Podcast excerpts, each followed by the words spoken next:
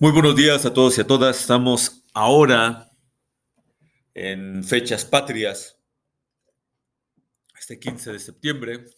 Y bueno, pues vamos a darle a este primer capítulo formal, ya que hace ocho días pues grabé como una introducción explicando qué onda con este nuevo eh, momento de este podcast que ha sufrido modificaciones, pero que hoy estamos eh, manejando como Woman in Training, en donde, como les comentaba la vez pasada, estamos haciendo lectura de libros para que reflexionemos en torno al tema de la masculinidad. Y el libro que estamos tratando en esta ocasión es el libro de Iron John, Una nueva visión de la masculinidad, o Juan de Hierro, Una nueva visión de la masculinidad de Robert Blythe. Y entonces hoy nos toca abordar un capítulo que tiene que ver con una parte del cuento en donde después de muchas vicisitudes, este joven, Juan de Hierro, eh, llega a un reino, se enamora de la princesa, pero resulta que el reino es atacado por un ejército y Juan de Hierro recuerda que cuando él salió del bosque en donde estaba viviendo con el hombre primitivo, el hombre primitivo le dijo, a ver, te me vas de aquí por inútil porque te encargo cosas y no las haces bien, pero recuerda que si tienes un problema en algún momento de tu vida, lo único que tienes que hacer es regresar a este bosque y gritar mi nombre y yo vendré en tu ayuda. Juan de Hierro, que ya parece entonces ser un adolescente, camino a convertirse en hombre, pues bueno, ese es el proceso en el que se encuentra. De hecho, la historia analizada desde esta perspectiva de Robert Blythe es precisamente este proceso, este camino en donde un chamaco imberbe se convierte en un hombre verdadero. Y recuerda la promesa de Juan de Hierro y le dice al rey que no se preocupe, que él, que él va a hacer algo para poder resolver la situación. Y así como el, este chavo de los del Instagram y del Facebook, de los reels de, sí, señor Rey, no se preocupe, yo resolveré esta situación. En contrario con estos otros hombres de, eh, sí, sí, eh, ahorita vengo, voy a ver qué consigo. Bien, se va, va al bosque, le grita a Juan de Hierro y Juan de Hierro eh, regresa y le dice que qué es lo que quiere. Y el joven le dice que está eh, el, reino en donde él vive, eh, está siendo atacado. Y Juan de Hierro entonces de inmediato convoca un ejército de hombres a caballo en armadura de hierro y se los pone a disposición a este joven para que vaya y defienda el reino. Y es aquí donde Robert Bly quiere hacer una, una reflexión bien importante. Y lo quiere hacer a partir de esta figura y de esta metáfora del hierro. Él comenta que el hecho de que los hombres salgan armados eh, con espadas de hierro y con armaduras de hierro es muy significativo, porque el hierro tiene una característica dentro del mundo alquímico y dentro del mundo eh, del simbolismo. El hierro tiene que ver con la fuerza, el hierro tiene que ver con la dureza, el hierro tiene que ver con la condición guerrera del ser humano. De tal modo que el hecho de que este chico regrese al reino acompañado de un ejército de guerreros armados en hierro, está representando de un, de un modo muy, eh, pues muy poderoso. Imagínense, y los que vieron la película del Señor de los Anillos tal vez recordarán esa escena en donde el ejército de los caballeros de Rohan van a ayudar a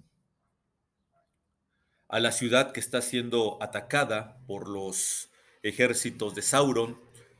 Y entonces se escucha cómo vienen cabalgando los jinetes arremetiendo contra, contra el enemigo. Esa imagen es muy poderosa. El caballo también tiene que ver con este mm, aspecto guerrero. El caballo simboliza esta fuerza pasional, esta energía a veces desbordada y que tiene que domarse presente en hombres y en mujeres. Y entonces imagínense un guerrero montado en un caballo con todo lo que el caballo simboliza, con una espada en la mano y en una armadura de hierro, pues es una imagen poderosa. Es una imagen que creo que tanto a mujeres como hombres nos llama profundamente la atención desde distintos lugares. Esta imagen que ya ahorita ha sido pues muy pisoteada y creo que mal eh, juzgada desde cierto lugar de el, caballero que iba eh, a la salvación o al rescate o que cortejaba o que protegía a la dama. De repente ya esto del amor romántico, que yo estoy de acuerdo con estas eh, elaboraciones o estos discursos que dicen que el amor romántico de repente no nos ayuda mucho a generar relaciones sanas y satisfactorias. Estoy de acuerdo con una parte del discurso, con otra no, porque creo que el amor romántico no es el problema, el problema es cómo nosotros nos vinculamos desde ese espectro del, amor que, que en el fondo, tanto mujeres como hombres, yo creo que anhelamos. En el fondo, en algún momento de nuestras vidas, todos anhelamos estar enamorados y estar esperando las mujeres a ese hombre que venga a darles cierta seguridad o ayudarlas a conectar, más bien este último, este hombre, esta figura masculina que las ayuda a conectar con su propia seguridad y el hombre también esta necesidad de sentir que tiene la suficiente entereza para estar al lado de una mujer y generar un equipo con ella. Entonces, de una u otra manera, estas figuras, hombres y mujeres las anhelamos, no nos hagamos güeyes desde algún lugar. Otra cosa es que nos casemos con ellas y, y ahí quedemos atorados pero esta dimensión del el caballero guerrero creo que es algo, y lo menciona Robert Blight, que necesitamos retomar en muchos aspectos de nuestra vida. El hierro tiene que ver con, les comentaba, esta dinámica guerrera, esta dinámica de entereza que tanto hombres como mujeres requerimos, requerimos en muchos momentos de nuestra existencia. Y también habla Robert Blight, hablo fuerte porque está pasando un pinche camión. Eh, estamos grabando en vivo, estamos en mi casa, entonces, eh, bueno, pues son los gajes del oficio.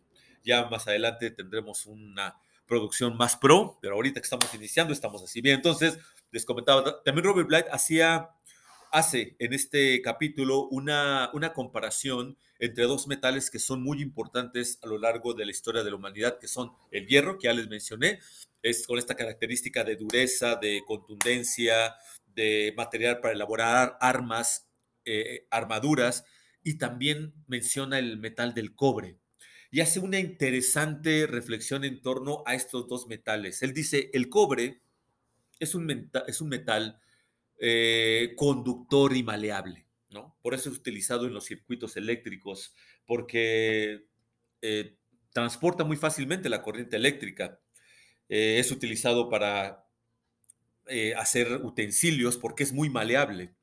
Entonces el cobre tiene sus bondades, a diferencia del hierro, que es un metal duro, que es un metal eh, de, ¿cómo se llama? De, pues sí, de uso rudo, de alta resistencia. El cobre, por, lo, por el contrario, es un metal mucho más noble, digamos. Y entonces él habla de los hombres y las mujeres de hierro y los hombres y las mujeres de cobre. Y él menciona que el hecho de que un hombre conecte con esta característica eh, de hierro y que una mujer conecte con esta característica de hierro implica que conecte con esta energía y con esta fuerza que lo hace sentirse vivo, que lo hace afrontar la vida, este arquetipo del guerrero que hoy por hoy está en crisis y está tan en crisis que lo que vemos es violencia por todos lados. Él, menciona, y estoy totalmente de acuerdo con él, que cuando uno oculta por temor al conflicto esta parte guerrera, esta parte eh, de agresión, que es distinto de violencia, esta parte agresiva que va marcando eh, una estructura en donde yo no defiendo, pero sí tengo claro y pongo de manera clara cuál es mi verdad frente a otra persona. No estoy hablando tanto de límites en primera instancia, sino estoy hablando de claridad. Esta es algo, eh, esta parte es una parte que está relacionada con esta cualidad de hierro que menciona Robert Bly. Y hay un, hay un aspecto bien interesante que toca aquí, que es el de las relaciones entre hombres y mujeres. Él menciona que hemos olvidado tanto esta cualidad del hierro en nuestras vidas y en nuestras relaciones que ya no, ya no somos capaces de poner nuestra verdad frente a la otra persona por temor al conflicto. Es como si viviéramos en una época, en una era, en donde tal vez después de, una etapa muy conflictiva en muchos sentidos, eh, ya no se quisiera tener esta experiencia del conflicto, esta, esta experiencia de la de la tensión entre opuestos. En términos llanos así, eh, muy, muy, muy claros, de la discusión, por ejemplo, ¿no? Y, no es que esté yo haciendo una defensa de la discusión o que esté invitando a todos a que discutamos, pero sí llega un punto en, en, nuestra vida relacional, en nuestra vida vincular, en donde es importante y necesario poner desde esta energía de claridad y, de agresividad consciente, porque es algo que hace, eh, en lo que hace mucho hincapié Robert Bly, es importante que nosotros tengamos consciente a la vista sobre la mesa y clara esta, esta parte que de repente y de cuando en cuando emerge de nosotros que tiene que ver con, esto no me está, me está causando un conflicto. Esto no me agrada. Esto me molesta. Aquí hay un tema que se requiere poner sobre la mesa. Hemos renunciado a hacer eso por temor al conflicto, por temor a que vaya a haber una pelea, por temor a que la otra o el otro se enojen y en función de ese enojo, de ese enojo tomen decisiones que a nosotros nos atemorizan, como por ejemplo el, el que se vayan, el que tomen la determinación de hacer cambios y eso nos atemoriza. Y habla entonces en contraparte de, estas hombres y, de estos hombres y mujeres cobre, que son maleables, que son perfectos conductores, son perfectos mediadores. Y esto dice, empieza desde la niñez, desde este niño o esta niña que tenía que ser mediador entre la ira del padre y la victimización de la madre.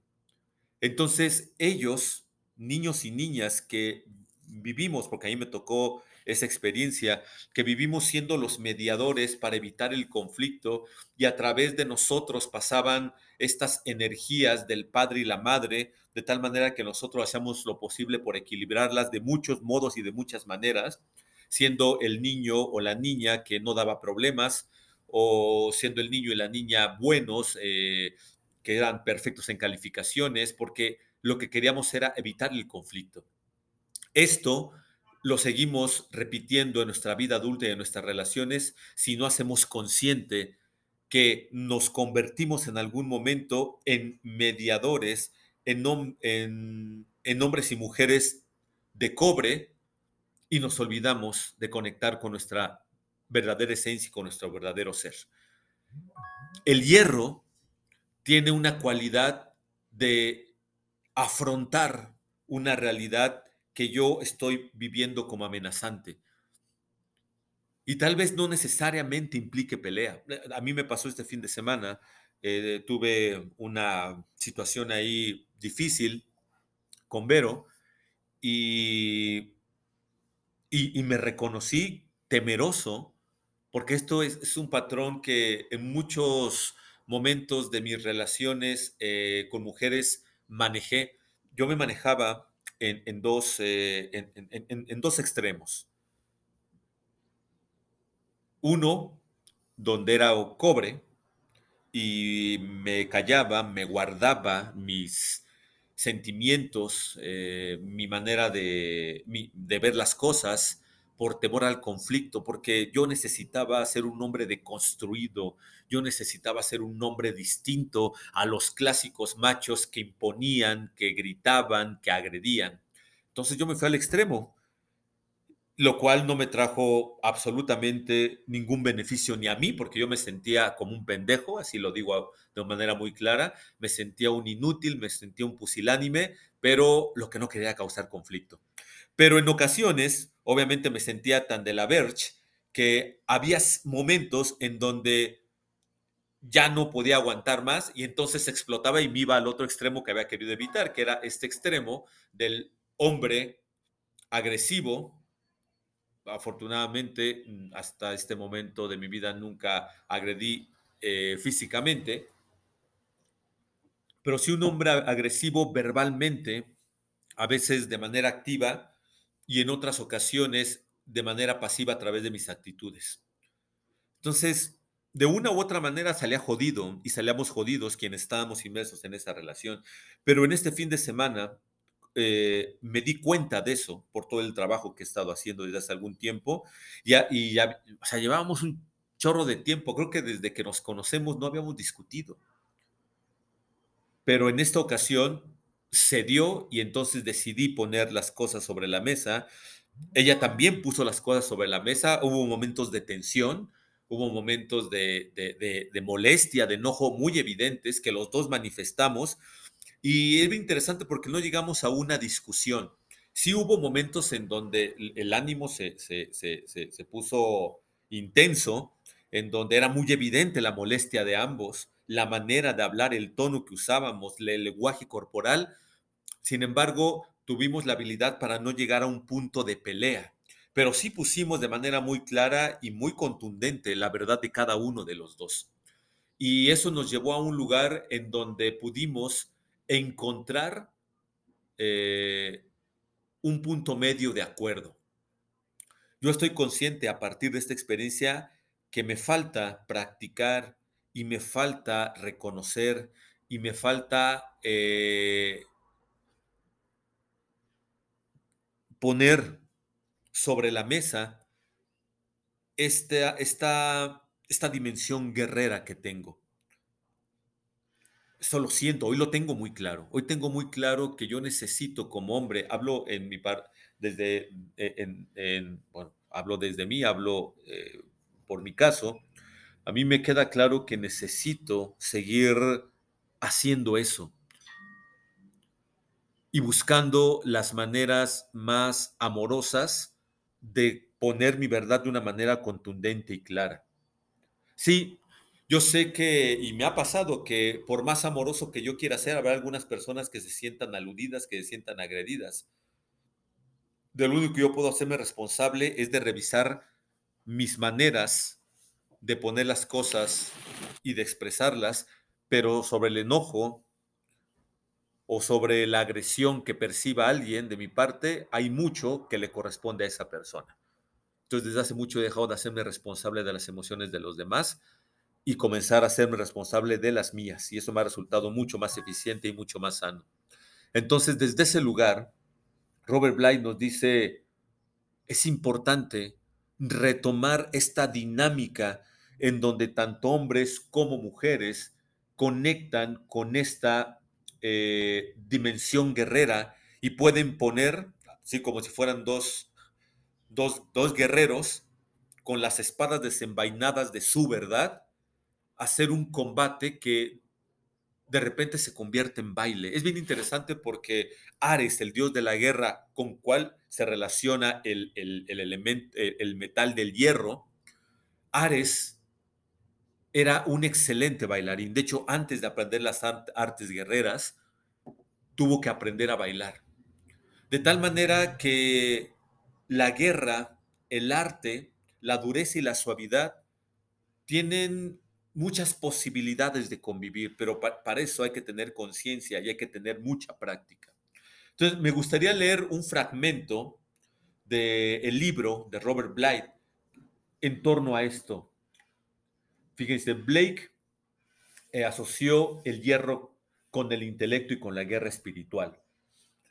Cuando el joven de nuestro cuento lleva hierro a la batalla, lleva una gran formación de poderes propicios y ventajosos, lleva herraduras en los caballos que tienen que ver con la buena suerte, lleva eh, la sangre, en, la sangre hay hierro, uno de los eh, elementos que tiene la sangre para poder realizar la función de nutrición eh, que le corresponde es contar con hierro. Una sangre que está en baja en hierro es una sangre que no alimenta y no realiza bien su función de nutrición en el cuerpo. Entonces, em, fíjense lo que, lo, que dice.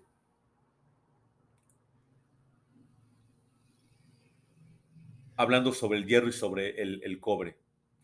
Eh, si un hombre se ha convertido en cobre de niño, lo más probable es que siga trabajando con ese metal durante la madurez. Es probable que coloque una mano en la corona de su furiosa mujer y la otra en la tierra. Y se podría convertir en un defensor público de la violencia femenina. Por ejemplo, ¿no? Eh, cualquier parecido con la realidad no es coincidencia. A medida que los padres pierden contacto con el guerrero, el número de estos enfrentados a la rabia femenina capaces de ofrecer alternativa al puente de cobre es cada vez menor. Mi padre nunca enfrentó a mi madre, lo que hoy día me sigue molestando. Cientos de hombres han dicho esa frase en reuniones. A veces lo único que se hubiese necesitado es que el padre defendiese sus ideales o los límites del abuso verbal con un simple basta.